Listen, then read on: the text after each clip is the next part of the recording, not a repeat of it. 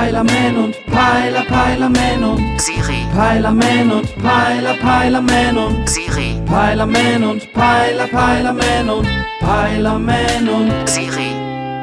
Ey, sag mal Siri, was ist eigentlich diese CO2-Steuer? Die CO2-Steuer ist eine Umweltsteuer auf Kohlendioxid und andere Treibhausgase. Also muss ich mir jetzt ein Auto besorgen oder was? Ich verstehe Ihre Frage nicht. Naja, wenn jetzt jeder CO2-Steuern zahlen soll, brauche ich ja wohl erstmal ein Auto, das überhaupt CO2 produziert. Sonst kann ich da ja überhaupt nicht mitmachen.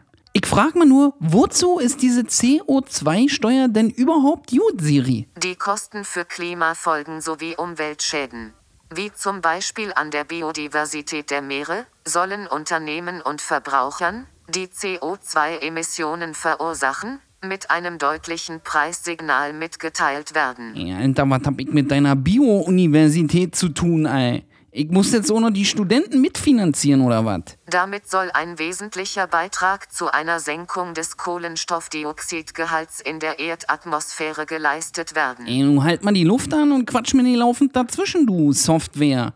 Ey, wusstest du übrigens, dass das Internet, also irgendwie ja auch du, ziemlich viel Strom fressen tut und dafür ganz schön viel CO2 produziert wird? Das letzte habe ich nicht verstanden. Ey, ist ja mal wieder typisch. Erst nervst du mich mit deinen Öko-Quatsche und wenn's dann aber mal um dich geht, verstehst du wieder nichts. Soll ich in den Standby-Modus gehen? Ja, mach mal Motor aus. Der Umwelt zuliebe.